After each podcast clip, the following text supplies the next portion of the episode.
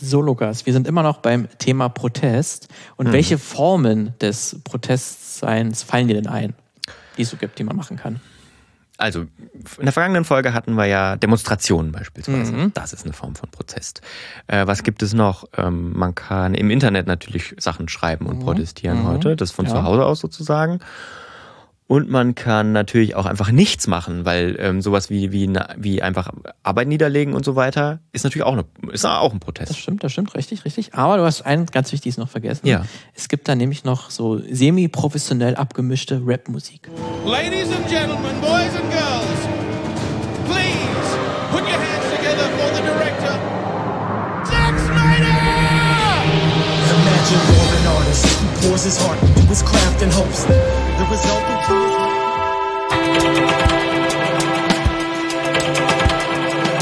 Tja, das äh, war der Rap-Song, der so ein bisschen die Ausgangslage vielleicht wird oder zumindest ein kurzes belegt, dass es diese dass es da eine Bewegung gibt im, im Internet, ähm, die jetzt sogar zur Musik greift, ja. ungehört zu finden.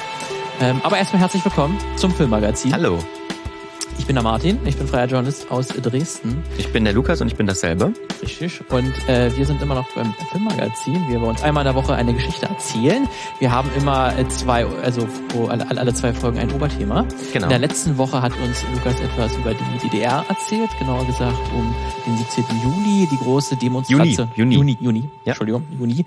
Ähm, die große Demonstration oder äh, Protestbewegung, die sich dadurch durchs ganze Land gezogen hat und wie dann, ja, wie das manchmal so so ist in der Geschichte, dass da äh, Zufälle äh, entstehen, dass da auch ein Film dann wenige Zeit später erschienen ist, der sehr gut äh, illustriert, ähm, dass dann, dass die DDR sich auch ganz anders sieht äh, ja. und dass dann großer Widerspruch äh, herrscht und dass er sehr gut dazu gepasst hat, dieser Film. Ja. Heute ähm, wird's aktueller, hast du versprochen. Du hast dir was ganz, ganz, ganz Aktuelles zum Thema Protest ausgesucht. Ja, das ist so aktuell, dass der Film, um den es geht, eigentlich noch gar nicht draußen ist, in der Form, aber eigentlich ist er schon draußen. Zumindest die Hälfte des Films, die ist schon draußen. Hm.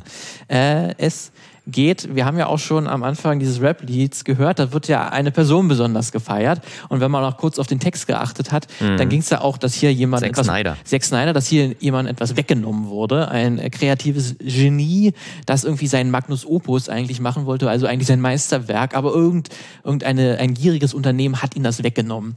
So. Oh, wow. So, das ist der, der, der, der Ton, mit dem wir hier arbeiten. Ähm, es geht natürlich um halt auch Zack Snyder, der äh, Regisseur von 300. Den haben wir ja auch schon mal besprochen im Filmmagazin. Äh, Watchmen, Man of Steel, der Superman-Reboot von 2013. Dann natürlich der Nachfolger Batman wie Superman. Und, um was es heute gehen soll, Justice League. Hier ein kurzer Einwurf aus der Zukunft. Ich musste nochmal, wo wir uns den ganzen Podcast angehört haben, nochmal einen kleinen Hinweis äh, streuen, denn äh, um auf die Geschichte des Snyder Cuts einzugehen, werde ich auch äh, etwas äh, erwähnen. Deswegen hier eine Content-Warnung. Ich werde über Suizid sprechen. Ich werde dabei nicht ins Detail gehen, werde aber äh, kurzzeitig über den Suizid einer Person sprechen. Und ich habe noch ein bisschen Quatsch erzählt äh, während des Podcasts. Da habe ich gesagt, dass der Snyder Cut im Mai irgendwann rauskommt. Da habe ich aber den anderen Monat mit M da verwechselt. Der kommt schon im März raus, am 18. März. Und mittlerweile mittlerweile ist auch raus, dass er auch bei uns in Deutschland auf Sky erscheint. Äh, also alle Sky-Kunden und die, die dies werden wollen, können sich den Film dann anschauen. Aber jetzt zurück zum Vergangenheitsmartin. Der kam äh, 2017 raus, war das große Superhelden Stell dich ein von DC Comics. Also hier geben sich Superman, Batman, Wonder Woman, Flash, Aquaman und Cyborg die Klinke in die, die Hand. DC Avengers. Die DC Avengers, wenn man es ganz äh, verkürzen möchte, obwohl man sagen muss, DC war natürlich zuerst da ja. äh, und hatten, glaube ich, auch Justice League kam auch äh, diese Vereinigung, dass mehrere Helden zusammengearbeitet haben in einem großen Crossover. Das war auch vor den Avengers. Mhm. Ähm, und die vermöbeln hier natürlich äh, einen Planeten zerstörenden Bösewichten, müssen sich gegenseitig äh, vereinigen, um den zu besiegen. Und ist eigentlich, ist, gibt's über den Film, äh, wenn man sich nur den Film anschaut, kann man ihn eigentlich direkt wieder vergessen, weil ja. der ist besonders gut. Man vergisst ihn auch automatisch einfach sofort wieder, weil er so schlecht ist. Richtig, der war tatsächlich für alle Beteiligten eine große Enttäuschung. Der Name, trotz dieser Namen und der Geschichte dahinter, und jeder kennt Superman und Batman und Wonder Woman, nahm er nur 657 Millionen Millionen äh, US-Dollar ein. Das klingt erstmal viel, ist aber, wenn man sich überlegt, dass der Film ungefähr 300 Millionen gekostet hat, mhm. plus noch Marketing plus obendrauf. Was ungefähr genauso viel meistens ist. Ungefähr mal, genauso ne? viel. Also er wird vielleicht ein ganz leichtes Plus gemacht haben. Und wenn man das vergleicht mit Avengers Infinity War, äh, der nur ein halbes Jahr danach erschienen ist, der über zwei Milliarden eingenommen hat. Ja, gut, ist schon ein kleiner Unterschied. Ist ein kleiner ja. Unterschied. Ist das für den äh, Verleiher Warner Brothers natürlich eine gigantische Enttäuschung gewesen. Ähm, das war aber auch nicht der einzige, die einzige Kontroverse zum Film, weil er wurde auch von den Fans und auch von Kritikern relativ schlecht auf, aufgenommen. Ähm, die haben da gesagt, es ist kein guter Film. Ähm, das liegt auch daran, hat man sich natürlich erklärt, dass man schon vor der Veröffentlichung gab schon Tumulte, weil der ursprüngliche Regisseur dieses Films, Zack Snyder, das äh, Projekt äh, mitten in der Post-Production verlassen hat. Also der Hauptteil des Films war eigentlich schon abgedreht und es ging jetzt vor allen Dingen halt um die Effekte und so, so zu machen, was halt zu einem Film dazugehört. Der verließ das äh, Projekt. Ähm, warum, werde ich später noch erzählen. Und es kam dafür ein neuer Regisseur an Bord, der sich dann um die Fertigstellung des Films gekümmert hat, Joss Whedon, der zuvor zuvor Avengers 1 und 2 gemacht hat, also Erfahrung damit hatte, äh, Superhelden zu, zu, zusammenzubringen und der auch besonders im Nerdkosmos sehr beliebt war, weil er auch solche Serien gemacht hat wie Buffy, die Va Vampirjägerin und äh, Firefly. Aber gerade äh, der Film krankt ja total auch an den Effekten. Die sieht ja furchtbar aus, alles. Ja, das ist korrekt. Das ähm, haben die vom Honest Film Trailers mal sehr gut ausgedrückt, dass der Film wirkt so, als ob vor deinen Augen dich die Effekte gerade abgerendert werden und sich bilden. Wie ein Videospiel. Wie ein Videospiel ja. ein bisschen. Ähm, und das Besondere war dann, dass Whedon nicht nur ein bisschen was noch seine eigene Note da reingebracht hat, sondern relativ viel. Ähm, der schrieb nochmal viele Szenen neu und hat auch nochmal einiges neu gedreht, extra für, für, für seine Version von Justice League. Schätzungsweise hat Warner Brothers nochmal 25 Millionen US-Dollar in die Nachdrehs äh, gesteckt. Das ist äh, relativ viel, weil so Neudrehs, nachdem der eigentliche Hauptteil des Films fertig sind, sind nicht unüblich in, in Hollywood, weil man nochmal äh, durchgeht, was hat funktioniert, was hat nicht so gut funktioniert. Man macht nochmal mit dem Testpublikum, schaut man so, kommt das dann wirklich so an und da merkt man, hier müssen wir wir nochmal ein bisschen nachjustieren, aber man gibt, große Hollywood-Produktionen geben eher so 10 Millionen US-Dollar aus und da sind 25 schon recht viel. Deswegen war das wohl schon eine ganz, ganz, ganz schöne Menge, die dann neu, neu gedreht wurde. Und äh, was sich dann so kurz nach der Veröffentlichung auch gebildet hat oder wo es man sehr belächelt hat, ich habe es mal als Schnauzergate bezeichnet, mhm. ähm, weil äh, Henry Cavill, der Superman da stellt. Der war während der Nachdrehs hat er eigentlich schon gerade einen ganz anderen Film gedreht, nämlich den neuesten Mission Impossible. Und für diese Rolle in Mission Impossible musste er einen Schnauzer tragen. Das war für die Rolle einfach so vorgesehen. Und weil er dann halt nochmal Superman kurzzeitig nochmal spielen musste für die Nachdrehs, konnte er sich diesen Schnauzer nicht abrasieren. Weil das war wirklich vertraglich festgelegt. Das war nämlich auch ein anderes Filmstudio, das an Mission Impossible beteiligt war. Und die haben gesagt, nee, nee, nee, nee, der, der wird das hier nicht äh, sich das den abrasieren und dann müssen wir noch mal ein paar Tage warten oder Wochen, bis der nachgewachsen ist. Deswegen musste Warner Bros. tatsächlich noch mal mehrere Millionen ausgeben, um diesen Schnauzer von Henry Cavill digital entfernen zu lassen. Wow. Und das sieht man. Äh, wow. Also wer das darauf mal achtet, sieht, dass diese Oberlippe von Henry Cavill im gesamten Film schon sehr komisch aussieht, weil die ist nicht echt, die ist digital. Ich muss mir das gleich mal parallel angucken. Ja, das äh, ist so ein bisschen wie so ein Monster, wirkt das so ein bisschen nicht, nicht echt. Ein bisschen äh, so dieses an Uncanny Valley, was man so gerne sagt. Also es wirkt schon gut genug, dass man sagt, okay, sieht aus wie eine Oberlippe, aber es ist keine echte Oberlippe.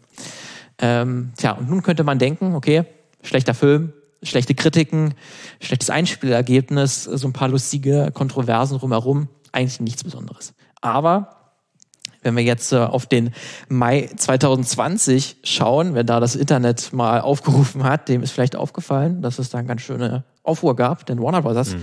hat angekündigt, dass Justice League zurückkehrt. Der kommt nochmal, der Film. Denn nachdem Fans tatsächlich drei Jahre lang nicht locker ließen und eine Kampagne wirklich organisierten, kommt jetzt der sogenannte Snyder Cut.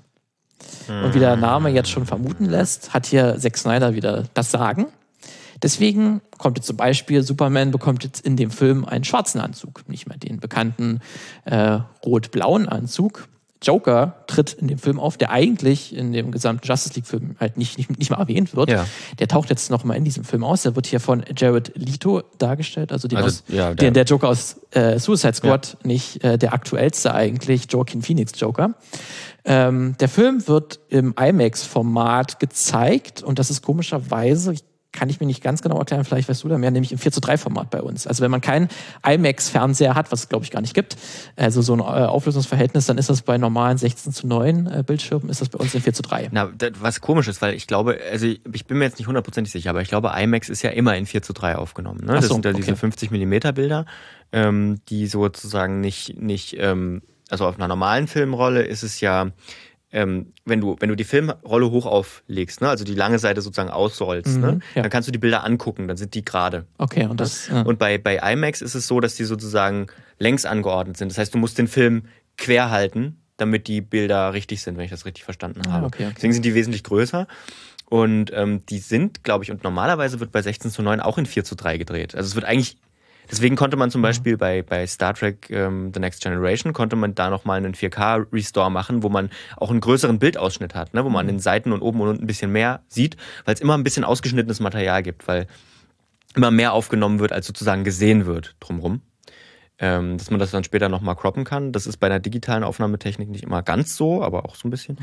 Ähm, und ich, also warum sie den dann aber auf 4 zu 3 releasen? Weil eigentlich muss man ja nur oben und unten was abschneiden. das weiß ich Das auch nicht. ist, äh, komisch. Aber Zack Snyder möchte das gerne so und er hat jetzt seinen Okay. Willen bekommen. Dann macht, soll er das machen. Und äh, ganz wichtig, aus dem eigentlichen äh, zwei Stunden Justice League Film wird ein vier Stunden und eine Minute Film. Vier Stunden. Und eine Minute. Vier Stunden Justice League. Vier Stunden Justice League wird es geben. Doppelte Geschwindigkeit gucken. Alles anderes hilft nicht. Und dann ist er immer noch zwei Stunden lang. Es ist doch nicht zu fassen, ey. Richtig, ja. Deswegen auf der Geschwindigkeit sich dann anschaut. Äh, und das Ganze wird dann halt auf HBO Max äh, in ein paar Monaten äh, erscheinen. Bei uns wird das wahrscheinlich dann Sky sein. Äh, ähm, so war es zumindest bei den anderen Warner Brothers und auch hin. HBO Max Produktionen. Ähm, und jetzt äh, wird das auch schon so in der Diskussion, wird das als relativ singuläres Ereignis bezeichnet, gerade für die Filmbranche, dass hier ein Regisseur verliert eigentlich die kreative Kontrolle über seinen Film. Das ist, passiert ja schon häufiger mal, aber der bekommt dann die Kontrolle wieder zurück vom Studio. Und das ist schon recht außergewöhnlich, aber das werde ich halt heute vielleicht auch noch ein bisschen diskutieren in dieser Folge. So außergewöhnlich ist das dann vielleicht doch nicht, oder es gab zumindest in der Vergangenheit schon vergleichbare Fälle. Ähm, nicht unbedingt im Filmbusiness, aber auch in der Popkultur. So, jetzt müssen wir erstmal noch ein bisschen äh, erzählen, wie ist es denn alles überhaupt dazu gekommen, dass dieser Film so katastrophal gestartet ist. Äh, da müssen wir natürlich auch noch kurz auf Zack Snyder eingehen. Der kommt eigentlich aus der Werbe- und aus dem Musikvideo-Genre, kann man sagen, und hat dort seine ersten Brötchen ver verdient. Sein erster Film ist dann das Remake von Dawn of the Dead. Der kam schon ziemlich gut an, aber sein großer Erfolg war dann 300. Auch diese äh, Comic-Verfilmung von äh, Spartanern äh, gegen ja das äh, persische Reich. Ähm, danach, obwohl dieser Film dann recht erfolgreich war und auch sehr beliebt war, auch gerade so in der ja, Comic-Szene, sag ich mal, ähm, sind dann aber auch ein paar kommerzielle Flops, wie jetzt äh, Watchmen, Sucker Punch, ähm, die jetzt nicht mehr so ganz gut wegkamen.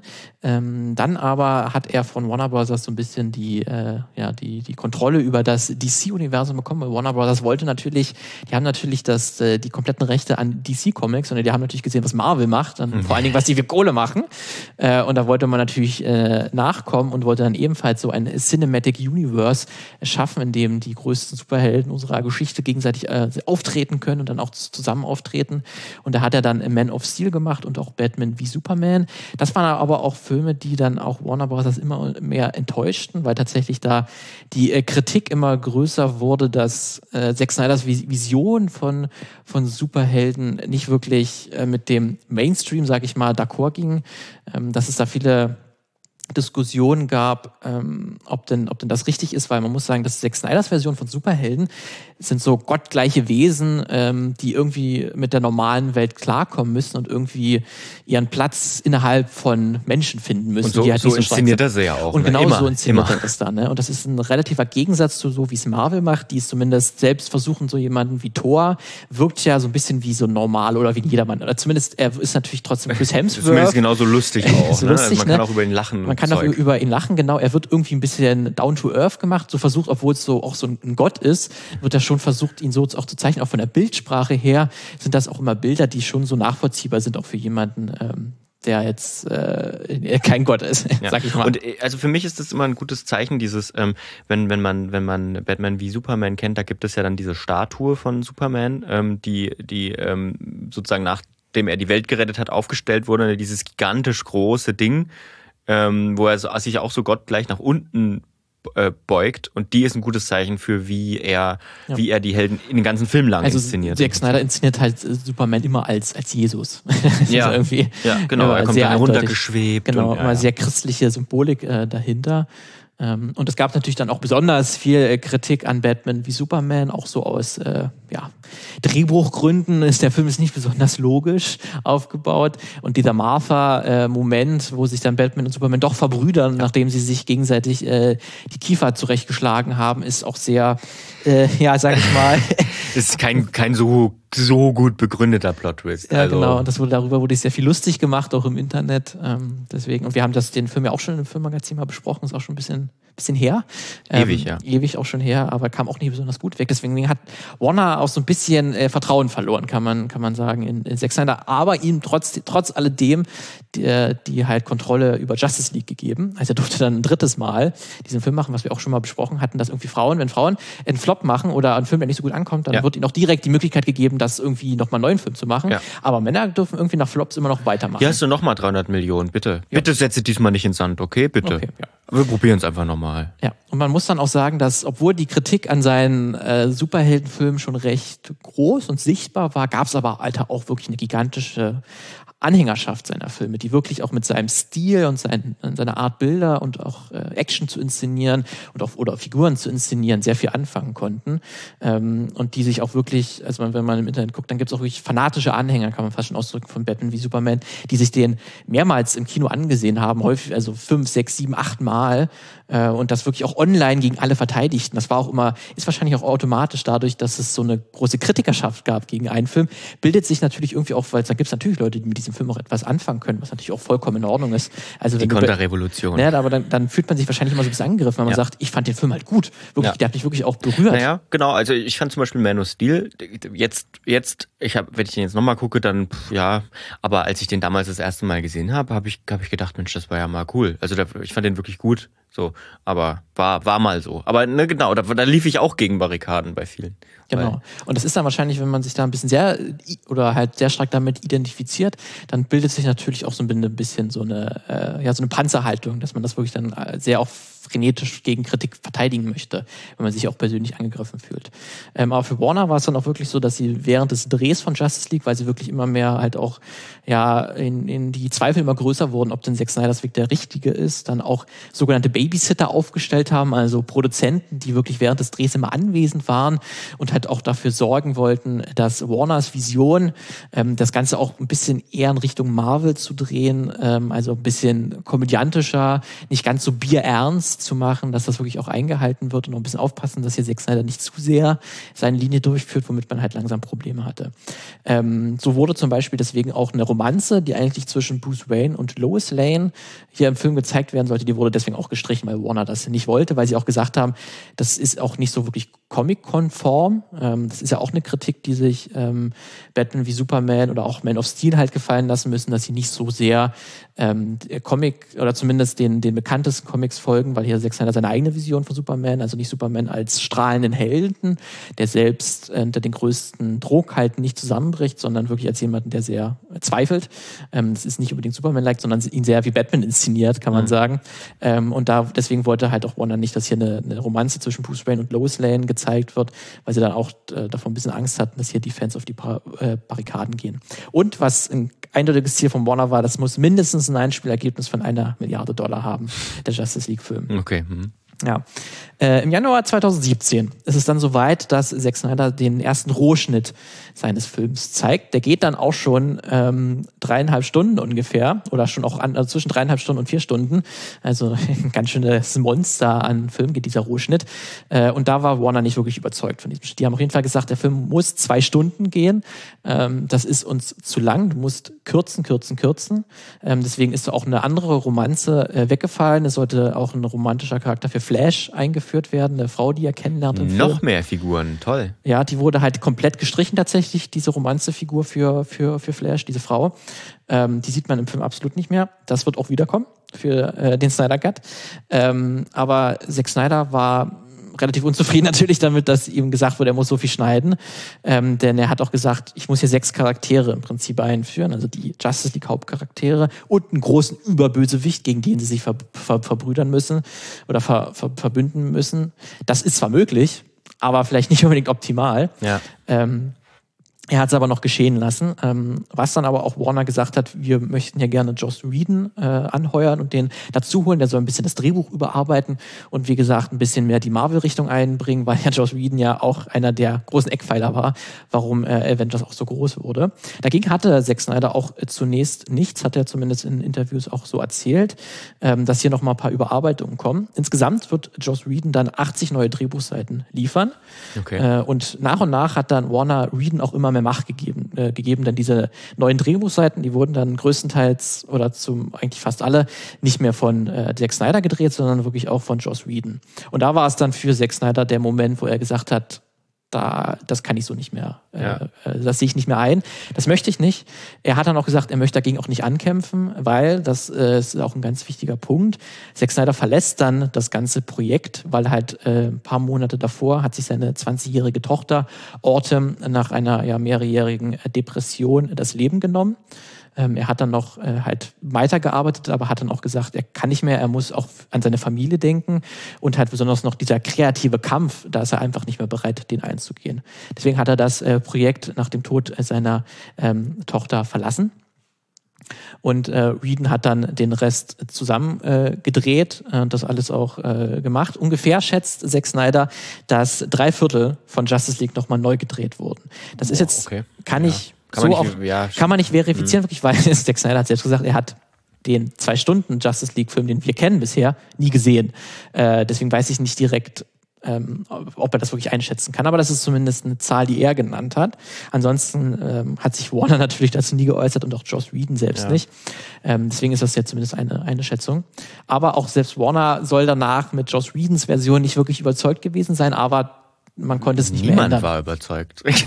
also doch, die Fans, aber Naja, manche Fans. Manche Naja, ja, Fans der mein- Version. Manche, es gibt, sicherlich auch Fans dieser Version, das kann man sagen. Ähm, was man auf jeden Fall jetzt erzählen äh, noch muss, ähm, was hier nicht unter den Teppich gekehrt werden soll, ist, dass sich äh, Gal Gadot, also die Wonder Woman Darstellerin und Ray Fisher, der Cyborg äh, porträtiert, mittlerweile auch erzählt haben, dass sich Joss Whedon während den Nachdrehs sehr toxisch und missbräuchlich verhalten haben soll ähm, und der wirklich ein absolutes Sau Sauverhalten an den Tag gelegt haben soll.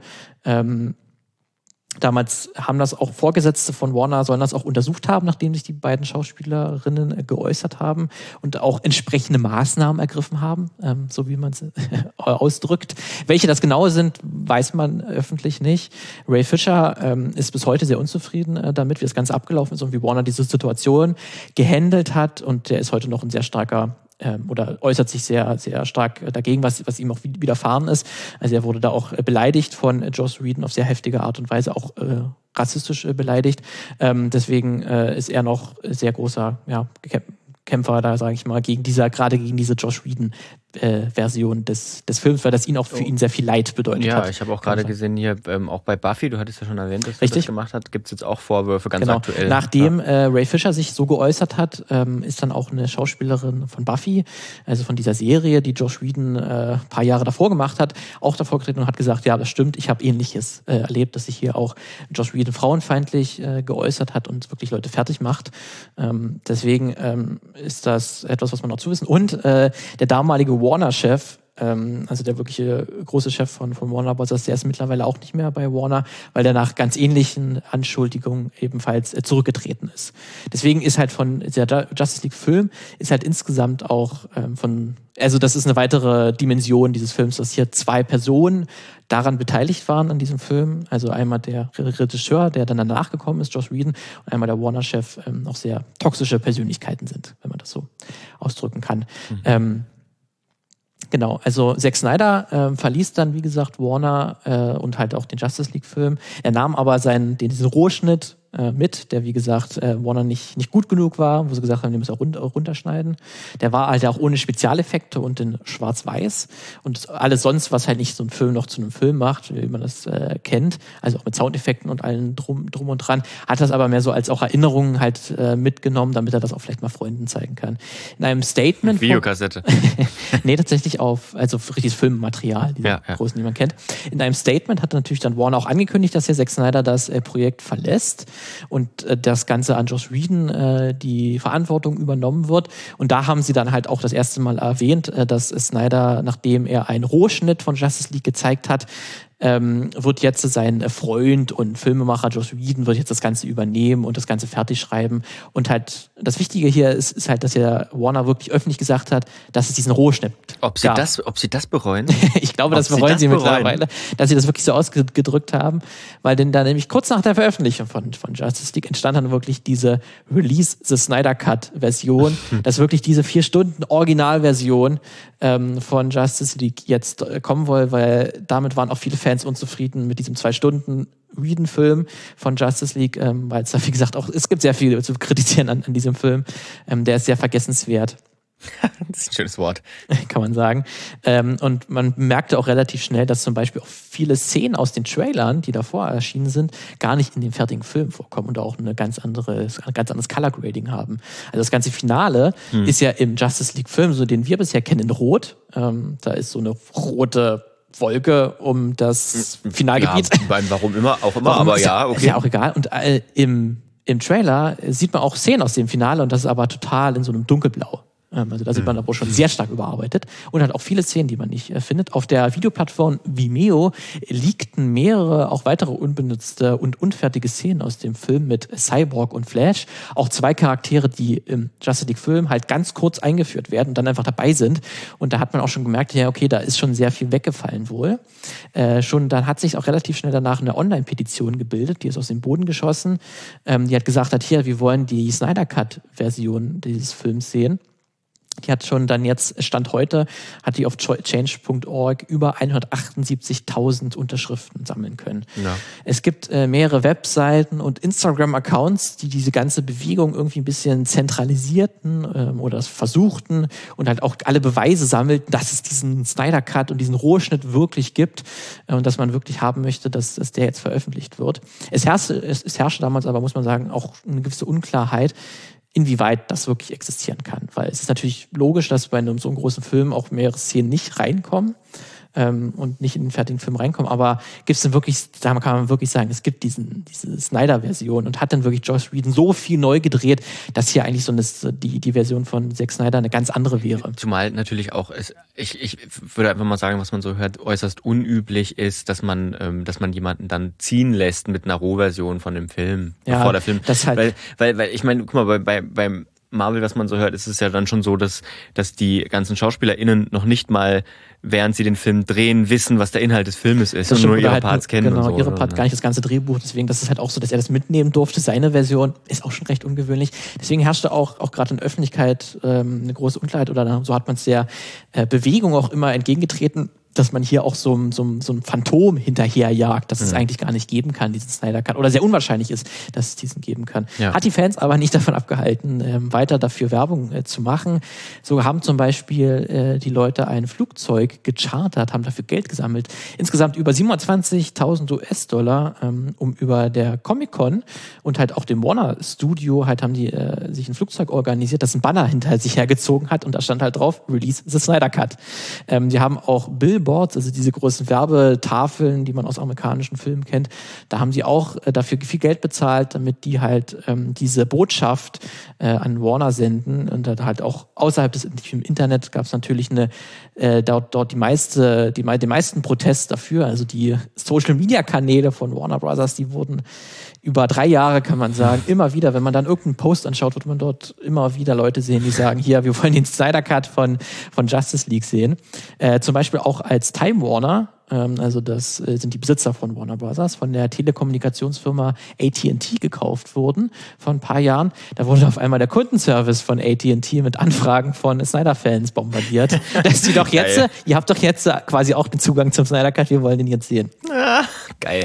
Ende 2018 wurde eine äh, koordinierte Aktion von Snyder-Enthusiasten äh, ins Leben gerufen. Ähm, die haben dann wirklich sich organisiert und haben die Büros von Warner Brothers äh, mit Telefonanrufen bombardiert mhm. äh, und die halt den Mitarbeiterinnen gesagt, ähm, quasi nur den Kundenservice, äh, gesagt, hier, wir wollen den Snyder Cut-Version. Kann man sich fragen, ob das wirklich so sinnvoll war, weil hier vor allen Dingen ja Mitarbeiterinnen belästigt wurden, die jetzt nicht wirklich Einfluss darauf haben, ob dieser Film jemals kommt oder ob es den überhaupt gibt. Ähm, die ganze Bewegung, muss man sagen, die hatte auch eine Inspirationsquelle, nämlich Superman 2 von 1980, also die erste Leinwandversion mhm. von, von Superman mit Christopher Reeve. Da hat nämlich tatsächlich auch der äh, Regisseur des, des von Superman 1 und eigentlich auch von Superman 2, Richard Donner, äh, der hat das Projekt mitten in der Produktion, äh, wurde der gefeuert das ist auch eine sehr interessante Geschichte. Ich möchte jetzt nicht so viel weiter ausführen. Wäre vielleicht auch für ein anderes Filmmagazin-Thema, wie es dazu gekommen ist, dass er gefeuert wurde. Ähm, aber 26 Jahre später kam tatsächlich dann seine Version von Superman 2 als Director's Cut, weil auch dort Fans nicht locker äh, ließen und gesagt haben, wir wollen jetzt diese Version sehen, weil halt nachdem er gefeuert wurde, nochmal einiges neu gedreht wurde. Ähm, man muss aber sagen, das ist Ganze noch ein bisschen ja eigentlich ganz okay, dass Fans vielleicht sowas, sowas machen ja. ähm, und jetzt nicht so, nicht so schlimm oder so. Oder es ist ja auch, dass sich da so eine Fanliebe so äußert, da ist kein Problem. Aber es gibt natürlich auch die toxische, toxische Seite dieser ganzen, dieser ganzen Protestaktion, die man ähm, nicht außer Acht lassen sollte. Über die Bewertung können wir später noch, noch reden, ähm, weil diese gewisse Teile dieser Bewegung, nicht die ganze Bewegung. Das ist natürlich auch, die ist alles dezentral organisiert. Ne? Da ja, gibt es nicht einen, ja. der sagt, ihr müsst das und das machen. Da gibt es einfach so viele Leute, ähm, die sagen, wir, wir wollen diese Version sehen. Und da gibt es natürlich dann auch einen kleinen Pro Prozentsatz, die es dann zu weit treibt. Äh, und die dann wirklich auch Journalistinnen äh, online angreifen, Todesdrohungen schreiben, die sich halt irgendwie kritisch über Zack Snyder äußern. Die sagen, ja, ist nicht jetzt, der macht jetzt nicht nur gute Filme oder so, oder die kann man auch kritisch sehen. Wir haben ja auch schon über 300 äh, gesprochen, dass das auch ein sehr, ja, konservativer Film ist, wenn man es vorsichtig ja, ausdrückt. Wenn man es vorsichtig ausdrückt. Ne? So, so ausdrückt, ne? Ähm, und da hat zum Beispiel auch die Autorin Kaylee Donaldson äh, gesagt, die auch online attackiert wurde von Snyder-Fans oder von einem Teil der Snyder-Fans. Ähm, leider denke ich, dass viele Online-Fandoms und Fankulturen in diese sehr toxische Richtung gehen. Es ist besonders stark bei Snyder-Akolyten, äh, vielleicht weil sie die Geschichten des Regisseurs über Einzelgängerhelden in einer feindlichen Welt missverständlich verstehen. Ähm, so hat sie sich mal äh, das ist ein interessanter Gedanke auf jeden Fall. geäußert, dass so, weil Zack Snyder viele Figuren in seinen Filmen hat, die sich halt alleine gegenüber Macht stellen müssen, sich damit sehr stark identifizieren ähm, und dass das deswegen so auch ein Grund sein könnte. Ähm, die Psychologin Dria Letamendi, äh, die hat sich auch mal in einem Web-Verity-Artikel ähm, geäußert, ähm, warum denn so eine Fankultur ist oder warum es eine Fankultur gibt, die so stark äh, etwas fordert und dafür auch so, so, so einsteigt, warum die so, so stark mit diesem Film identifizieren oder mit diesem Regisseur identifizieren, dass die sowas machen. Ähm, jetzt von ihr ein Zitat. Was ich beobachtet habe, ist ein dauerhaftes falsches Gefühl von Eigentum, das sich in Missbrauch, Bedrohung und starken intensiven Reaktionen äußern kann, wenn eine Geschichte nicht den gewünschten Weg geht. Sie schreien und Leute hören ihnen zu. Selbst wenn es sich um negative Kommentare handelt, erhalten sie eine positive Verstärkung, um diesen Weg fortzusetzen.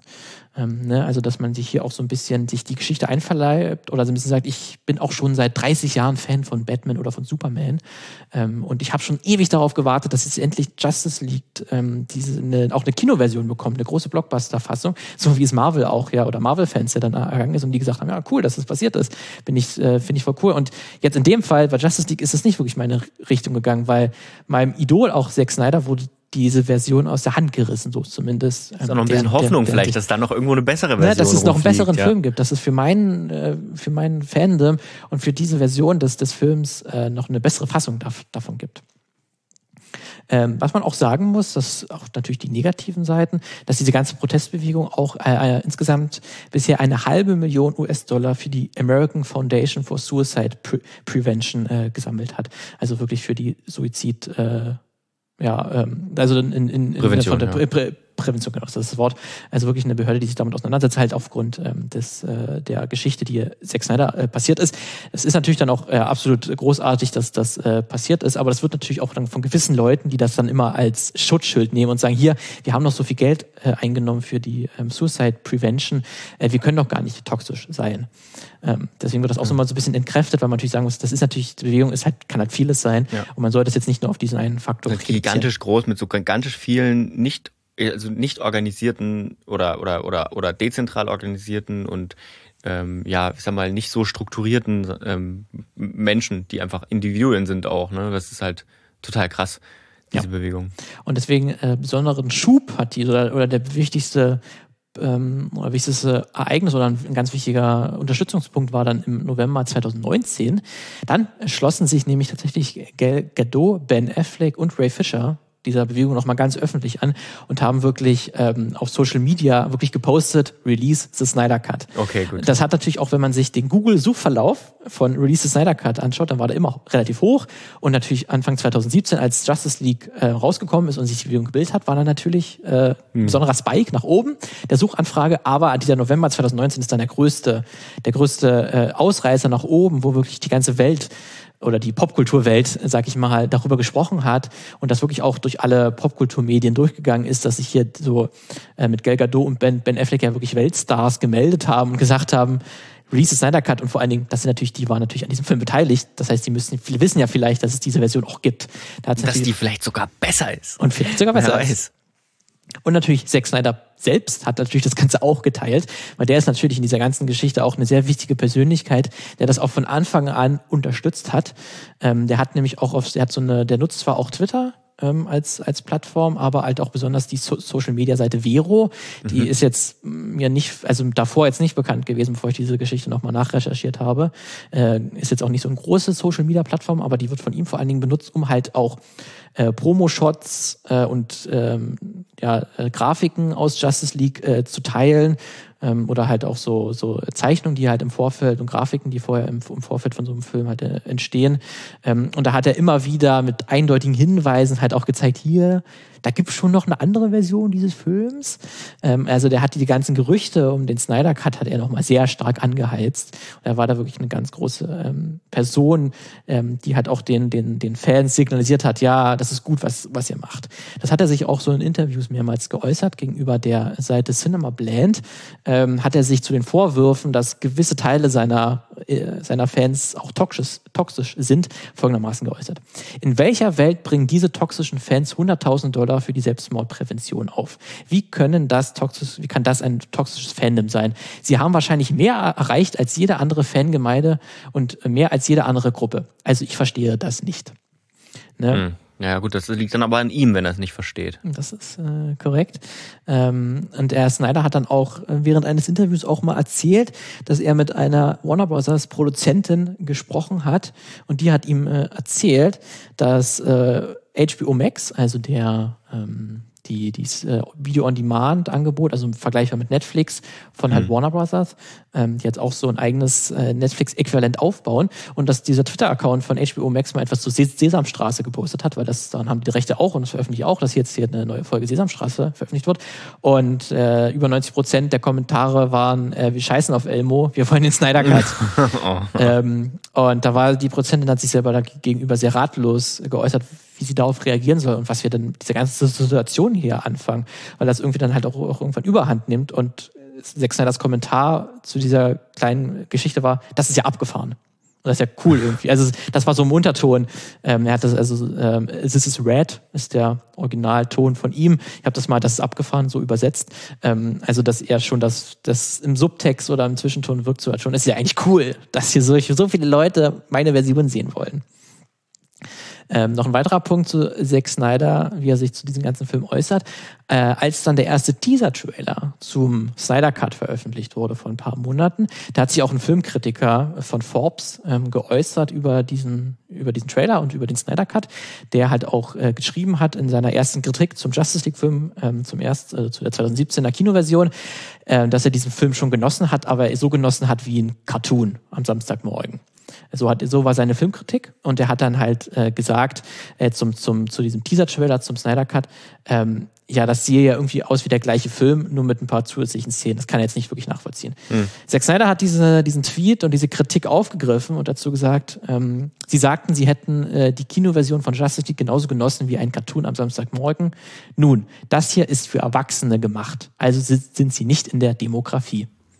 Mhm. Ähm, was dann auch eine schöne, glaube ich, Dimension darstellt, warum auch ähm, Zack Snyder so beliebt ist, ähm, dass, weil er sich so kontra Marvel äh, stellt, die machen so Kinderfilme, weißt du, und hier meine Filme sind so für Erwachsene, das ist der richtige, richtige Stuff. Aha. Das ist schon so ein Bild, glaube ich, was auch viele Snyder-Hardcore-Fans, sag ich mal, die vielleicht auch so in die toxische Richtung tendieren können, natürlich nicht müssen, äh, auch gerne, gerne sagen, dass das jetzt hier auch so Watchmen, ne, diese Verfilmung von, von dem Comic, ähm, hatten wir auch schon mal besprochen im Filmmagazin, auch so dazu tendiert, das ist jetzt hier, weil die ist so blutig, die ist so düster, so zynisch, äh, die ganze Welt ist scheiße und da sind halt Charaktere, die sich irgendwie dagegen stemmen. Ähm, das ist halt für einen, Teil oder für, für einen Großteil ähm, der von Comic-Fans auch sehr interessante Angehensweise, sag ich mal, und die das dann äh, sehr internalisiert haben, sag ich mal. Ähm, was man noch weiter sagen muss zu der ganzen toxischen Seite äh, dieses, dieser Snyder-Bewegung, es gibt auch ein paar YouTube-Kanäle, die sich speziell dem Snyder-Cut verschrieben haben oder halt auch ähm, dem ganzen DC-Universum, also dem DC-EU, so heißt es der Fachbegriff, sag ich mal, also DC äh, Entertainment Universe, weil das halt auch auf die Serien im Fernsehen äh, sich ja. auch aus, auswirkt, deswegen nicht wie bei Marvel das Cinematic Universe, deswegen heißt es DC EU, aber das ja auch sehr stark von Zack Snyder halt geprägt wurde, dadurch, dass er schon drei Filme dafür gemacht hat und halt auch an den ähm, Casting-Entscheidungen natürlich mit beteiligt war, also er hat auch Geld, Geld, Gadot als Wonder Woman halt mitgecastet und war da sehr beteiligt, dass sie das wird. Deswegen hat auch schon großen Einfluss auf das Ganze gehabt. Und es gibt halt gewisse YouTube-Kanäle, die sich dem Ganzen verschrieben haben und das wirklich sehr, sehr stark äh, verteidigen und halt auch online Marvel-Fans angreifen oder halt immer sagen, hier Marvel ist für Kinder. Und DC, äh, DC EU ist der, ist der Real Shit, sag ich mal. Da gibt's zum Beispiel den YouTube-Kanal Filmgob, der hat insgesamt 27.000 Abonnentinnen. Ähm, und der ist wirklich, der verehrt Filme wie Batman, wie Superman als missverstandene Meisterwerke.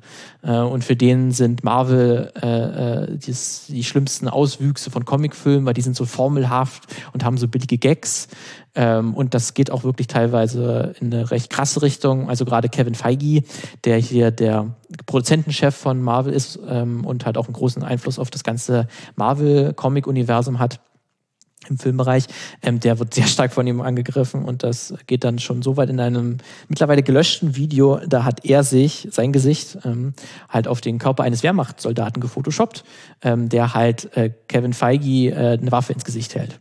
Und man muss dazu sagen, dass Kevin Feige äh, jüdisch, jüdisch ist, ähm, womit man dann auch glaube ich, die Richtung hier hat. Also diese, äh, dieser Teil davon, der geht halt auch sehr in so eine ja sehr rechte bis rechtsextreme Richtung. Mhm. Aber das sind wie gesagt so, das sind diese extrem Ausreißer. Man darf jetzt nicht nicht die ganze Bewegung wahrscheinlich so so sehen, mhm. ähm, weil das Ganze ist natürlich, wie wir schon gesagt haben, ist dezentral organisiert ähm, und es ist natürlich schwierig, das alles zu zu kontrollieren für so eine, für so eine Masse an, an Leuten, wenn das hier einige Leute so weit treiben. Aber das muss man einfach dazu sagen, das ist einfach auch die ganze Snyder-Bewegung und Release Snyder-Cut-Bewegung, die ist auch das. Ähm, ja, ja. Gibt's auch, ja. Gibt's halt auch. Und auf Twitter und wenn man auch auf Twitter und, und Co. sich Tweets anschaut, dann findet man auch sehr viele hasserfüllte Nachrichten, die sich gegen äh, bestimmte Leute richten. Also so auch ein großes Feindbild von, von, von den DC und äh, Zack Snyder Fans ist äh, Geoff Johns oder Geoff, Geoff Jones. Ähm, der war halt äh, zu dem Zeitpunkt der, der Chef der, der Film- und Seriensparte von DC ähm, der mittlerweile nicht mehr. Äh, und der hat auch seinen Twitter-Account deaktiviert, nachdem er zu häufig angegriffen wurde, weil dann sich auch so Verschwörungstheorien gebildet haben. Er ist der Grund, warum Zack Snyder gehen musste und warum Josh Whedon das alles schlecht gemacht hat. Er hat im Hintergrund so die Fäden gezogen und das überhaupt, deswegen ist das überhaupt alles passiert. Es gibt dann auch ein paar andere Figuren, die häufig von ihnen angegriffen werden, die dann irgendwie halt ähm, für das böse stehen. Also James Gunn wird zum Beispiel auch häufiger mal angegriffen, der ja der Regisseur und auch äh, Drehbuchautor von Guardians of the Galaxy für Marvel ist, aber jetzt für DC Suicide Squad 2 macht. Mhm. Äh, und das ist dann für die Hardcore-Snyder-Fans dann auch so ein verräterischer Typ, weil der macht jetzt für Marvel die Feinde Filme und für uns. Das geht gar nicht. Also diese Sichtweise gibt's auch. Ähm, und das ganz Interessante, jetzt wenn wir noch kurz zur Geschichte des Snyder Cuts äh, kommen, dass zu dem Zeitpunkt, wo sich hier Gal Godot und Ben Affleck ähm, öffentlich und Ray, Ray, Fisher auch gemeldet haben, gesagt haben, hier release Snyder Cut. Ähm, da hat damals äh, auch gab es auch Presseberichte, wo auch Warner gefragt wurde, hey, ist denn das jetzt schon so groß geworden, dass ihr wirklich darüber nachdenkt, dieses, das rauszubringen? Da hat äh, ein, ein Insider dem Verity-Magazin gesagt, das ist ein Wunschtraum. Es gibt keine Möglichkeit, dass das jemals passiert. Hm, ist ein guter Insider. Ist ein, war wohl nicht so ein guter Insider.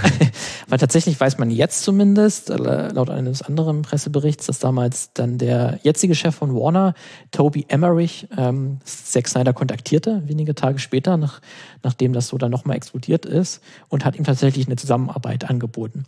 Er hat dann äh, dem Verity-Magazin Folgendes gesagt. Viele Mitarbeiter des Unternehmens, darunter auch ich, hatten immer ein schlechtes Gefühl, dass Zack seine Vision des Films aufgrund der Umstände nicht zu Ende bringen konnte. Und wenn es einen Weg gäbe, dies logistisch und finanziell zu realisieren, wie es HBO Max nun ermöglicht und SEC die Bereitschaft dazu hat, dann kann es ein Gewinn für uns alle sein.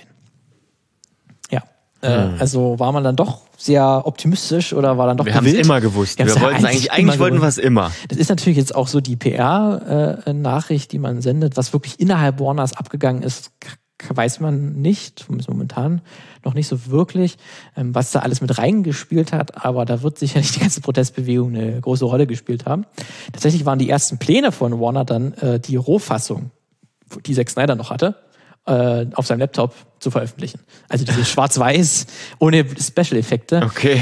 Und da hat dann Zack Snyder laut eigenen Aussagen gesagt, ah nee, das wäre glaube ich jetzt nicht die beste Idee mhm. und hat dann tatsächlich Warner überzeugt, dass die nochmal 70 Millionen US-Dollar in den Film investieren, um halt dann die Effekte fertigzustellen und halt noch mal neues, neue Szenen wie, zu drehen. Wie, wie macht er das überhaupt? Also, also, also der wird halt auch immer als übelster Nice Guy äh, bezeichnet, auch in allen Berichten, die ich gefunden habe, dass er totale positive Persönlichkeit auch ist. Der kann wahrscheinlich auch wohl sehr gut verhandeln. Also das ist wirklich, das finde ich mit am, ja. mit am beeindruckendsten, dass sie doch mal, also das, die 70 Millionen ist auch eine Schätzung, aber schon auch eine also Expertenschätzung.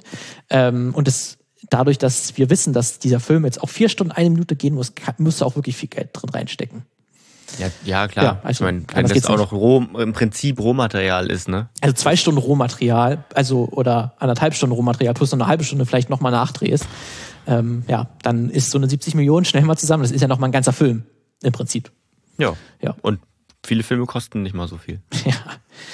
Ähm, Zack Snyder wird dann auch für seine Arbeiten, eine, also seine erneuten Arbeiten an dem Film auch nicht bezahlt. Also das hat er von sich auch, auch gesagt, dass er das nicht möchte, weil er sich dadurch nochmal mehr kreative Kon Kontrolle behalten kann. Und er ist niemandem rechtschaffen schuldig. Dadurch, dass er äh, hier kein Geld dafür nimmt, was natürlich auch von den Zack Snyder-Fans natürlich sehr positiv aufgenommen wird. Von Warner wahrscheinlich auch. Von Warner wahrscheinlich Punkt auch. weniger. Kostet Punkt weniger für uns, auch wenn die, wenn die eh schon 70 Millionen hätten, die wahrscheinlich auch 72 Millionen. Jetzt keine Ahnung, was dann so ein Regisseur vielleicht bekommt. Ähm, und das Faszinierende ist ja, dass jetzt auch, dieser Film kommt nun, ähm, aber Justice League, eigentlich ist es der natürlich, der an sich, der Film ist natürlich auch total auf Fortsetzung ausgelegt. Weil der große Oberbösewicht im Film, im Film ist jetzt hier Steppenwolf, mhm. der hier versucht, die Erde zu vernichten, aber der ist natürlich auch nur ein Handlanger des wesentlich größeren Bösewichts Darkseid, der so ein bisschen vergleichbar ist mit dem, was Thanos äh, dem Marvel-Universum ist. Ähm, also der große, große, große Überbösewicht, auch wenn es noch hinter Thanos noch größere Klar, Comic gibt. Meine... Gibt's ja immer. Gibt's ja immer. Ähm, aber hier eigentlich Darkseid. Das heißt, es wäre, hätte eigentlich noch Fortsetzung gegeben. Und eigentlich äh, sollte Zack Snyder von, also als Man of Steel damals, er das unterschrieben hat, dass er Superman inszenieren darf und dann halt auch Justice League inszenieren wird, dass er fünf, fünf Filme macht tatsächlich. Ähm, also dass nach Justice League noch zwei, zwei Filme gekommen wären, wo dann die ganze Sage auch um Darkseid dann äh, zu Ende erzählt worden wäre. Das kommt sehr, sehr, sehr wahrscheinlich nicht mehr. Also Warner hat auch selbst schon angekündigt und auch Zack Snyder selbst, dass er keine DC-Filme mehr machen wird. Und auch das ganze DCEU-Universum hat sich ja schon ein bisschen fragmentiert, kann man sagen. Die fahren da jetzt ein bisschen in eine eigene Richtung, im Gegensatz ähm, zum Marvel-Universum. Also es gibt mehrere Versionen der gleichen Figur. Hatten wir jetzt ja schon im Joker, dass jetzt hier Jared Letos Version nochmal zurückkehrt. Und wir hatten äh, vor kurzem Joaquin Phoenix Version. Von Batman wird es eine, eine Version mit äh, Robert Pattinson geben. Mhm. Und aber Ben Affleck ist ja irgendwie auch noch, schon noch eigentlich mit dabei. Mhm. dann ja, bekommen halt. Ich meine, es ja. ergibt irgendwie auch Sinn. Ne? Ich meine, auch, auch sowas wie Flash, also. Äh, ja, Flash gibt's halt auch. Gibt's auch die, schon mehrere Serienversion und die so, Kinoversion. Ne? Ja.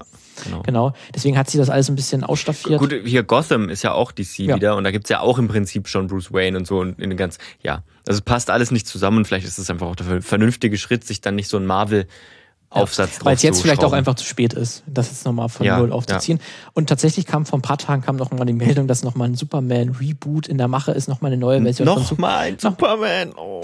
von von J.J. Abrahams tatsächlich soll Aha. das Ganze inszenieren. Also Gut, ich meine, der inszeniert auch letzten, alle Reboots. Richtig, ist Rebootmeister, der vorher auch Star Wars gerebootet hat. Und aber und Henry, Star Trek. Und Star, Star Trek auch. Und aber das soll tatsächlich wieder Henry Cavill ist trotzdem irgendwie im Gespräch, dass er das nochmal bewerten soll. Aber das aber ist ja einem nicht anderen das, Superman. Aber einen anderen Superman, dass das übelst crazy wäre, wenn. aber das ist wie gesagt alles noch Gerüchte, was man noch nicht so weiß. Aber irgendwas ist da auf jeden Fall in der Mache. So, das ist, haben wir jetzt zum Snyder Cut erzählt. Es ist natürlich das Ganze, ne, man kann diese ganze Bewegung ja durchaus, äh, durchaus auch als Shitstorm bezeichnen. Das ist ja irgendwie. Langanhaltender halt, ne? Sehr lange halten. Ne? Ist auf jeden Fall ein sehr ungewöhnlicher Shitstorm, aber ist es ja irgendwo halt auch, weil das kennt man ja, dass sich hier Fan oder halt eine gewisse Netzgemeinde versammelt und dann halt so sich sehr emotional auf, aufgeladen ausdrücken. Und ich würde das Ganze mal noch ein bisschen einordnen, so dieses Shitstorm-Phänomen. Dazu habe ich mit Professor Dr. Christian Stegbauer äh, von der Goethe-Universität in Frankfurt gesprochen. Er ist äh, Soziologe und hat dazu auch zu dem äh, Problemfeld Shitstorms auch äh, ein äh, Buch geschrieben. Und äh, er hat mir äh, unter anderem erzählt, ähm, dass schon ja die grundlegenden Eigenschaften des Internets ja den Streit begünstigen. Wenn man mal zurückschaut zu den Anfängen der computervermittelten Kommunikation, wie sich das nannte, dort wurde das schon untersucht. Also bevor man überhaupt vom Internet geredet hat, schon gesagt, dass dort Missverständnisse häufiger vorkommen und auch Streit leichter ausbricht. Und das wurde damals auf Medieneigenschaften äh, geschoben. Weil nämlich sowas, wenn wir miteinander reden und uns gegenüber sitzen, dann sehen wir eine direkte Reaktion beim anderen. Und wenn ich jetzt irgendetwas Anstößiges sage, dann sehe ich an ihrer Reaktion, halt mal, also damit äh, begebe, ich, äh, begebe ich mich auf sehr dünnes Eis. Ich ruder mal zurück. Wir würden normalerweise so eine Art Konsens im Gespräch anstreben. Und das ist im ähm, in der schriftlichen Kommunikation eben nicht der Fall.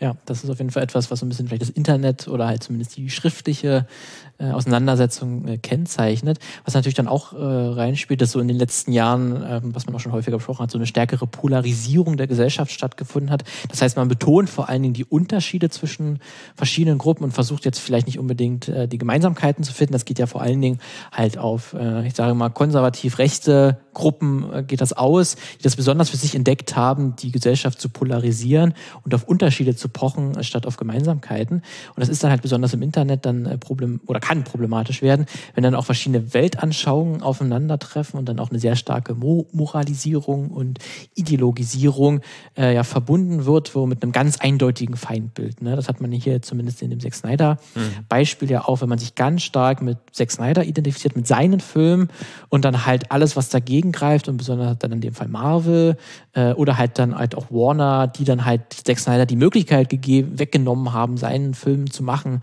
äh, da ist dann das eindeutig die Feinde sind. Was natürlich dann einem auch sofort in den Sinn kommt, sind dieses Bild von der Filterblase, was ja auch schon sehr häufig in den Medien diskutiert wurde, dass jeder durch das Internet mittlerweile in seiner eigenen Blase lebt und halt nicht mehr andere Meinungen sieht und sich dadurch bestätigt fühlt, muss man sagen, dass wissenschaftliche Studien und auch Datenanalysen, die zeigen das nicht wirklich, dass es so eindeutige Filterblasen gibt. Man sieht schon den anderen Standpunkt, aber man glaubt ihn nicht mehr der Punkt ist, dass die Blase, die, die Leute, denen man sich zugehörig fühlen, eben ein Interpretationsangebot für die Information liefern. Und dieses Interpretationsangebot läuft in eine bestimmte Richtung. Und da können also positive Nachrichten in einem bestimmten Sinne werden dort auch immer negativ gedeutet. Und das äh, Das ist, glaube ich, das eigentliche Problem. Und das kann man sagen, ist eigentlich ein kulturelles Phänomen, eine Kultur, die sich dort entwickelt, die dann letzten Endes gegeneinander stehen. Ja, und das ist ja auch, ähm, gab es auch hier in dem äh, Snyder-Fall so, dass auch jedes Mal, wenn irgendein neuer Hinweis irgendwie gestreut wurde, oder Zack Snyder hat zum Beispiel einmal einem Fan äh, eine, eine Unterschrift gegeben und dann die Zahl 214 äh, äh, aufgezeichnet auf das Poster oder halt auf dem Poster war die Zahl 214. Er hat das extra nochmal eingekreist. Warum 214? Das soll, war halt lange bei den Fans so die, die Anzahl der Minuten, wie sein Snyder Cut, wie lang der sein soll, die 214 Aha. Minuten. Und das wurde dann direkt so gestreut und gesagt, hier, das okay. ist der Beweis, ja. das gibt's. Ähm, und das ist dann halt auch so, wenn man sich in dieser Gruppe befindet, dass dann auch jede Nachricht äh, direkt mit dem Interpretationsangebot, so wie das ähm, Herr Professor Stegbauer ausgedrückt hat, direkt angeboten wird und dass das sich Art verstärken kann. Auch wenn jetzt wirklich, ähm, also ich habe noch mal im, in den Show Notes finde auch noch mal ein paar, äh, habe ich noch mal ein paar Studien äh, auch verlinkt, die noch mal zeigen, dass das so dieses einfache Bild von der Filterblase kann, es gibt so eigentlich nicht. Ähm, das ist schon etwas komplizierter als dass das einfach das Internet ist schuld, hat uns alle in Blasen gesteckt und wir sehen die andere Meinung nicht mehr. So einfach ist das nicht. Ähm, man muss dann zu aber jetzt noch sagen, was auch besonders für diesen Fall ganz interessant ist, dass von solchen Shitstorms ja auch Unternehmen irgendwie profitieren können und für ihre Zwecke auch nutzen können. Das kann ja, muss nicht nur äh, schlechte Seiten für das, für die Betroffenen sozusagen haben. Und da muss man dann auch aufpassen, äh, dass der eigentliche Kern vielleicht der Diskussion nicht enteignet wird. Also man hat so ein, so ein Phänomen, was man eigentlich negativ ansieht, äh, was aber dann auch wieder in den Prozess der Geldvermehrung irgendwo mit einbezogen wird. Und das finde ich ist sehr interessant. Das ist eigentlich an vielen Stellen schade, weil ähm, so gemeinschaftliche Güter, die im Internet entstehen, am Ende eigentlich immer so umgedreht werden, dass ähm, irgendwelche Leute Geld damit verdienen und das Gemeinschaftliche an den Gütern verloren geht. Und das äh, finde ich unheimlich schade, wenn man das Internet sich anschaut und wie sich das entwickelt hat über die Zeit. Mhm. Es wird halt alles, es wird alles irgendwie in, was bringt das an Geld mhm. übersetzt. Ne? Ja, und für Warner war es dann relativ eindeutig, wie sie daraus Geld machen können, indem sie dann doch sich entschieden haben, wir machen diesen Film jetzt. Und obwohl er natürlich bei HBO Max jetzt, dadurch, dass es jetzt dann einfach im Abo mit drin ist, jetzt nicht direkt Geld generiert, weil Leute ins Kino strömen, auch gerade gar nicht können und sollten, weil immer noch Corona ist. Ja. Aber ähm, das natürlich dann trotzdem in die Profitisierung, sag ich mal, des Unternehmens mit reingeht, weil natürlich dann trotzdem großes Angebot ist für Leute, die noch nicht HBO Max haben und das jetzt gerne sehen möchten, diese vier Stunden. Vielleicht kehrt sogar ein bisschen Ruhe in den Social Media Kanälen ein. Das wäre natürlich Ruhe. auch wieder was. Das wäre bestimmt für die Social, Social Media Managerinnen ja. bestimmt schön und zu wünschen, dass jetzt da wirklich Ruhe eingekehrt ist. Aber wie gesagt, diese ganze Release Snyder Cut Bewegung ist auch so sich kein normaler Shitstorm, weil die eigentlich die allermeisten wirklich ein paar Tage oder Wochen gehen ähm, aber nicht über so einen langen Zeitraum wirklich. Und das ist wirklich das Außergewöhnliche. Ähm, und das ist natürlich auch, ähm, wie ich auch schon mehrmals angedeutet habe, in der Bewertung dieser ganzen, dieser ganzen Bewegung auch natürlich jetzt schwierig ist, indem man sagt, ob jetzt die ganze Release Snyder Cut Bewegung toxisch ist. Nur weil sie auch toxische Elemente hat. Mhm. Ähm, und ab welchem Prozentsatz, sag ich mal, wenn jetzt wir 100 Leute haben, die diesen Film sehen wollen und einer davon ist toxisch. Ist jetzt die ganze Bewegung toxisch? Ist sie erst, wenn fünf toxisch sind und so und solche äh, Zeug auch posten und Leute bedrohen, das macht es natürlich unheimlich schwierig, ähm, wie man sagt. Deswegen, aber man sollte es auf jeden Fall, glaube ich, erwähnen, dass das auch ein Teil davon ist mhm. und nicht so vielleicht wie Zack Snyder das selbst macht und einfach nur die positiven Seiten äh, mhm. betont, sondern auch wirklich anerkennt hier, ähm, wenn ihr das macht, Leute, dann, dann geht das nicht. Das ist nicht ja. so okay. Ich meine, es gibt ja bei manchen, bei manchen InfluencerInnen und so, die eine harte Community haben und so gibt es das ja auch, ja. dass ähm, also es gibt ja auch gute, also Beispiele, die sich dann gegen bestimmte Sachen ähm, aussprechen und so, ne? Das wahrscheinlich, ja, muss man das dann einfach sagen oder so? Ich, das ist halt natürlich auch die Frage, wer da in Verantwortung ist. Ne? Ich meine, klar, ja, klar, wenn Zack Snyder das immer weiter ankocht und so, dann ähm, kocht er das immer weiter an. Aber wenn er jetzt zum Beispiel gesagt hätte am Anfang, ich habe ähm, ich habe überhaupt kein Interesse daran, äh, das zu machen und es wird nie passieren oder so, dann hätte sich ja die Bewegung nicht aufgelöst. Ne? Und dann muss man fragen, ist er denn überhaupt ver verantwortlich dafür? Das ist halt echt schwierig, ne? weil das sind ja auch Individuen, die für ihre eigenen Handlungen natürlich auch selbst verantwortlich sind. Richtig, ja. Aber er ist natürlich auch ein Stück weit für seine Fans auch mitverantwortlich. Ja, na klar. Ja, na klar. Das ist auf jeden Fall. Ähm, deswegen muss man das auf jeden Fall mit beachten. Und jetzt noch dazu dem ganzen, ähm, ja auch am Anfang gesagt hat, man könnte das jetzt als relativ singuläres Ereignis innerhalb der Popkultur oder halt innerhalb der Filmbranche bezeichnen, das hier in, in die Fans sich so organisiert haben, dass tatsächlich ein Film noch mal so stark überarbeitet wird und dass ein Regisseur noch mal die Kontrolle über seinen Film zurückbekommt. Ähm, ist es vielleicht aber nicht so ganz, weil es gab in der Vergangenheit auch schon vergleichbare Fälle. Wenn man zum Beispiel an den Sonic-Film zurückdenkt, ähm, also diese Videospielverfilmung, dort sei nach dem ersten, da wurde der erste Trailer veröffentlicht und dann sah, haben sich sehr, sehr viele Leute über das Design von Sonic aufgeregt, weil der sehr realistisch aussah, sag ich mal. Also für so, einen, für so einen Igel, für so einen blauen Igel, der in Überlichtgeschwindigkeit rennen kann, wie der halt realistisch aussehen kann. Er sah aber halt nicht aus wie in den Videospielen, halt so Cartoon-Zeichen, also wie ein Cartoon halt. Äh, und das sah sehr, alles sehr merkwürdig aus und da haben sehr viele Leute drüber, auch drüber lustig gemacht, wie der aussieht. Aber halt auch eine Kampagne, auch besonders von Sonic-Fans natürlich gesagt haben, hier, das geht so nicht, so mhm. sieht Sonic nicht aus. Und tatsächlich hat ähm, dann Paramount Pictures ähm, gesagt, okay, der Film wird verschoben. Wir stecken ja auch nochmal Geld rein und haben komplett nochmal ein neues Design gemacht, was natürlich für die hm. Effektleute, die oder das Effektstudio natürlich sehr viel Arbeit nochmal bedeutet hat, den ganzen, den ganzen, das Ganze nochmal zu bearbeiten. Aber am Ende. Gut, wenn, sie, wenn sie ja. es bezahlt bekommen haben, hat es sich für die dann vielleicht auch gelohnt, ja. Also es wurde natürlich der Film verschoben, deswegen die haben auch mehr Zeit bekommen, aber ich hoffe, man weiß es, also ich habe zumindest noch keinen Artikel gefunden, der direkt mit Leuten gesprochen haben, die daran beteiligt waren ob das dann auch viel Überstunden bedeutet hat, was natürlich nicht so schön gewesen wäre für, für die. Aber wenn sie natürlich einfach mehr Zeit bekommen haben und auch mehr Geld, dann ist ja alles auch, auch cool. Und man muss auch am Ende sagen, dass der neue Sonic, der jetzt auch im Film zu sehen ist, der sieht wirklich deutlich besser aus als wie im ersten Trailer. Ähm, das war wirklich auch so, also kreativ gesehen schon eine, die richtige Entscheidung, also auch aus, aus meiner Sicht. Ähm, dann gab es auch sowas wie die ähm, äh, Justice for Hahn Bewegung aus der Fast and Furious äh, Ecke da ist Hahn ja eine, ähm, eine Figur innerhalb des Fast and Furious Universums, die halt gestorben ist ähm, in einem Teil ähm, und dann aber viele Fans wollten, dass er zurückkehrt. Weil es war auch nicht ganz hundertprozentig einig, ob er denn tot ist, aber halt eigentlich schon. Und man wollte aber, dass man hatte, dass das alles so schnell äh, abrupt äh, gemacht wurde, ja, der ist jetzt tot und es geht jetzt weiter. Aber das war so ein beliebter Charakter für einige Leute, die gesagt haben, nee, ihr könnt nicht einfach so unseren Lieblingscharakter sterben lassen und dann nicht mehr drüber reden. Und besonders der Charakter, der ihn getötet hat, Jason Statham, in dem Fast Food Universum, der war dann auf einmal Teil der ganzen Crew von Vin Diesel. Und das war irgendwie cool, dass er ein Kumpel von denen erledigt okay. hat. Und darüber wurde irgendwie nie so geredet. Das war ein bisschen, bisschen komisch. ja, wir vergessen das. Ja, wir vergessen das mal. Wir trinken in, in Corona drauf. So heißt ja das Bier, was immer in, in, in Fast Furious getrunken wird. Ähm, und dann war es okay. Und da haben halt viele hier äh, Hashtag Justice for, ja, äh, for Hahn.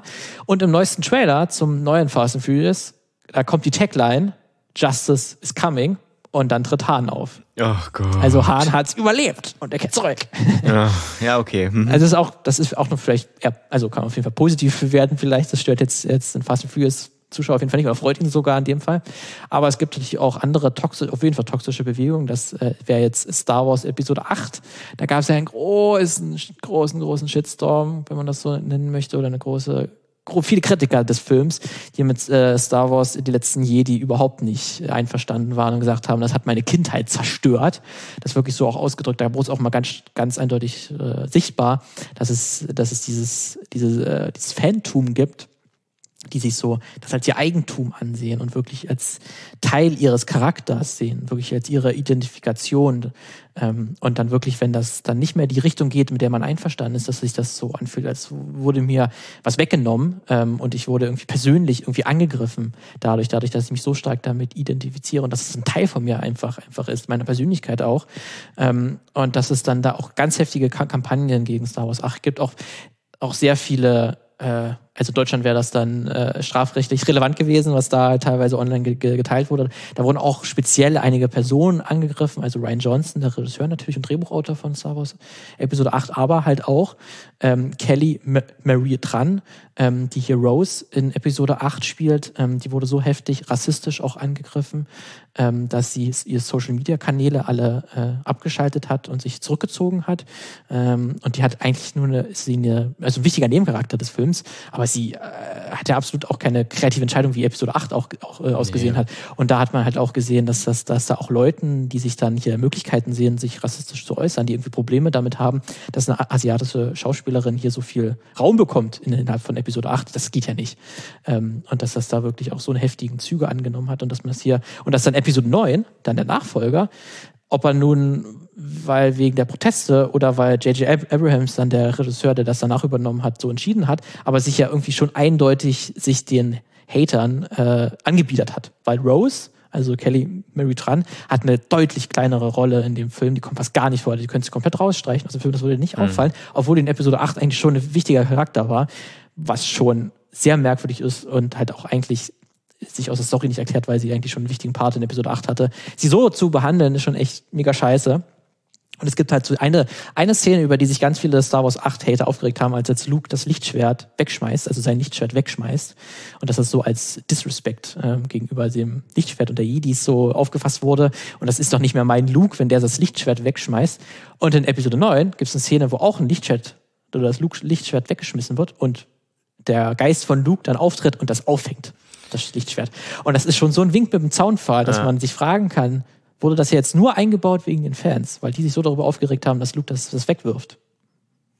Also, ja, kann gut, also. Weil, natürlich kann man jetzt nicht sagen, aber das ähm, ist auf jeden Fall, was man dann wahrscheinlich mit beachten sollte. Und ist ein Indiz. Auch was, ist ein Indiz dafür und ähm, was, wem man dann, welchen Leuten man dann mit solchen Szenen vielleicht auch recht gibt. So, dann wäre jetzt noch der letzte Punkt, den ich ansprechen will. Ist alles ein bisschen umfangreicher heute, aber es gab dafür so viel zu erzählen. Deswegen wollte ich das ganze Thema auch ein bisschen größer auffassen, weil diese ganze Diskussion um so auch Fanbewegungen, ähm, die sich so im Internet bilden und dann am, Ende tatsächlich Einfluss haben auf so ein Multimillion-Dollar-Projekt, da gibt es ein Ereignis, was vielleicht man als Urknall bezeichnen könnte. Das wird auch in ein paar Artikeln auch erwähnt aber nicht so groß ausgeführt. Deswegen, das möchte ich mal übernehmen, das kurz zu erklären, diesen Urknall. Weil man braucht ja, um so einen Urknall zu erzählen, am besten Zeitzeugen, die da live dabei waren. Und ich bin habe mich tatsächlich auf die Suche begeben nach diesem Zeitzeugen. Und ich habe ihn gefunden. Du selbst? Ich selbst. Ja. ich war zu diesem Zeitpunkt vor Ort. Ich habe alles mitbekommen. Deswegen, Riesenreporter. Ich, ich mache jetzt Riesenreporter. Ich, ich setze mir den Helm auf. Es ist nämlich das Jahr 2012. Es ist ein Jahr, bevor ich mein Abitur machen werde. Also eigentlich müsste ich mir ein bisschen darüber Gedanken machen, was will ich so nach der Schule ja, werden? Studieren, eine Lehre anfangen, soll ich wegziehen? Wenn ja, in welche Stadt? Aber es interessiert mich natürlich alles nicht, besonders nicht im März 2012. Da interessiert mich eigentlich nur eins. Der dritte Teil einer meiner absoluten Lieblingsreihe, äh, im, in den, äh, ja, eines meiner absoluten Lieblingsspiele, kommt bald raus. Es ist nämlich Mass Effect 3. We need to stand together. The Reapers won't stop at Earth. They'll destroy every organic being in the galaxy if we don't find a way to stop them.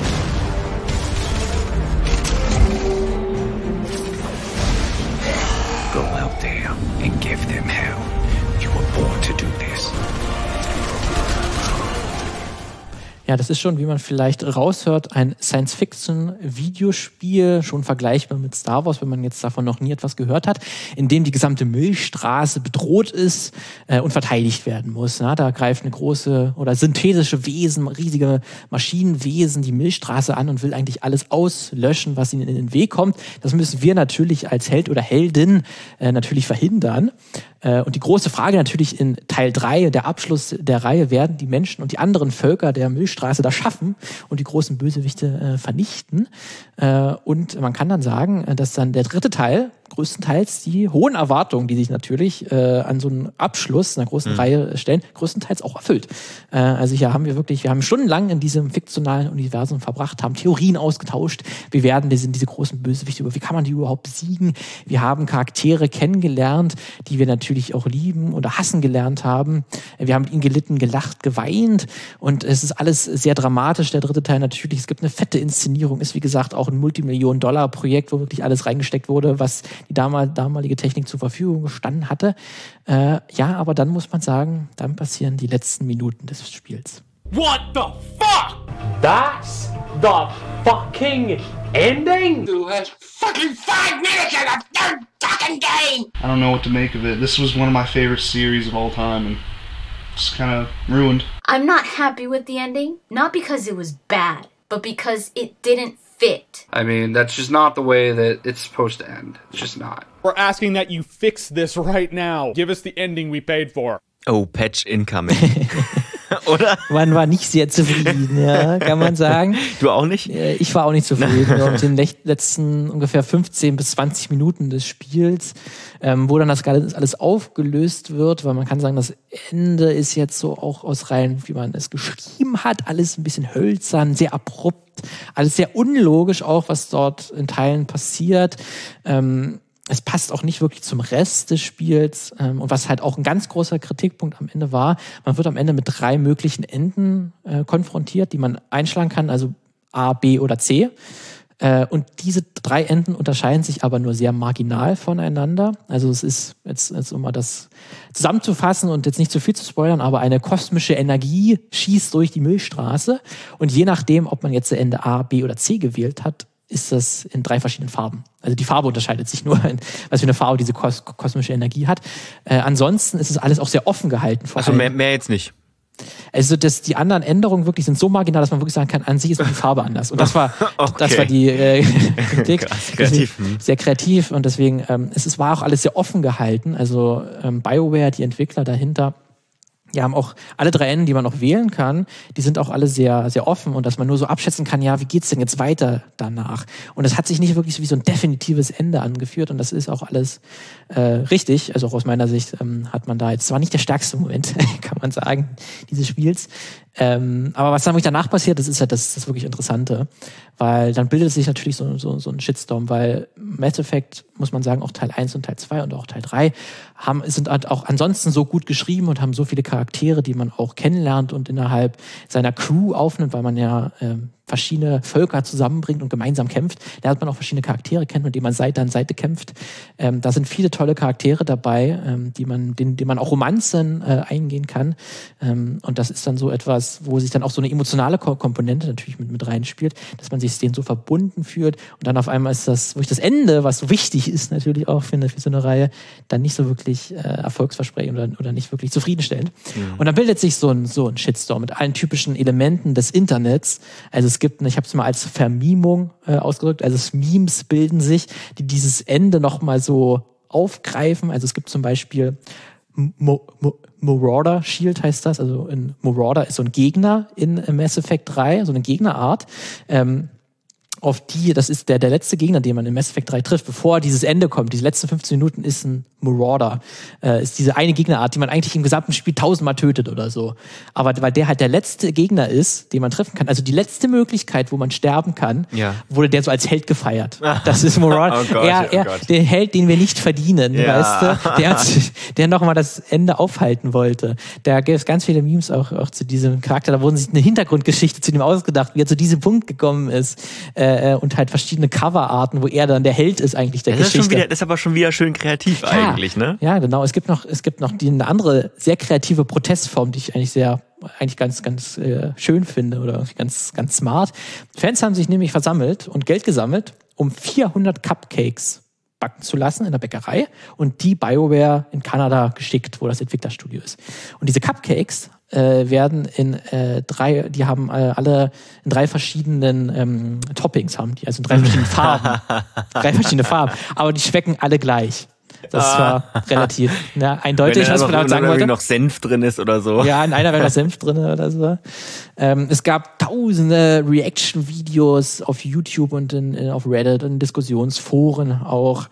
Ähm, aber es gab natürlich auch gewisser Teil, es gab natürlich eine sehr kreative Auseinandersetzung, man hat auch viel diskutiert darüber, ob denn, warum denn das Ende so schlecht ist, warum man damit so unzufrieden ist. Also man hat auch sehr darauf diskutiert, wie war das Spiel vorher, passt denn das überhaupt zusammen? Also man hat sich auch sehr auf die, auf das, auf das Schreiben konzentriert. Also da war auch eine sehr kritische Auseinandersetzung, die man ja auch, ist auch cool, dass sowas passiert. Aber es gab natürlich auch eine sehr, auch einen Teil, die sich auch toxisch geäußert haben und die dann auch Teile von, von BioWare-Mitarbeiterinnen angegriffen haben und sich auch wieder Verschwörungstheorien gebildet haben.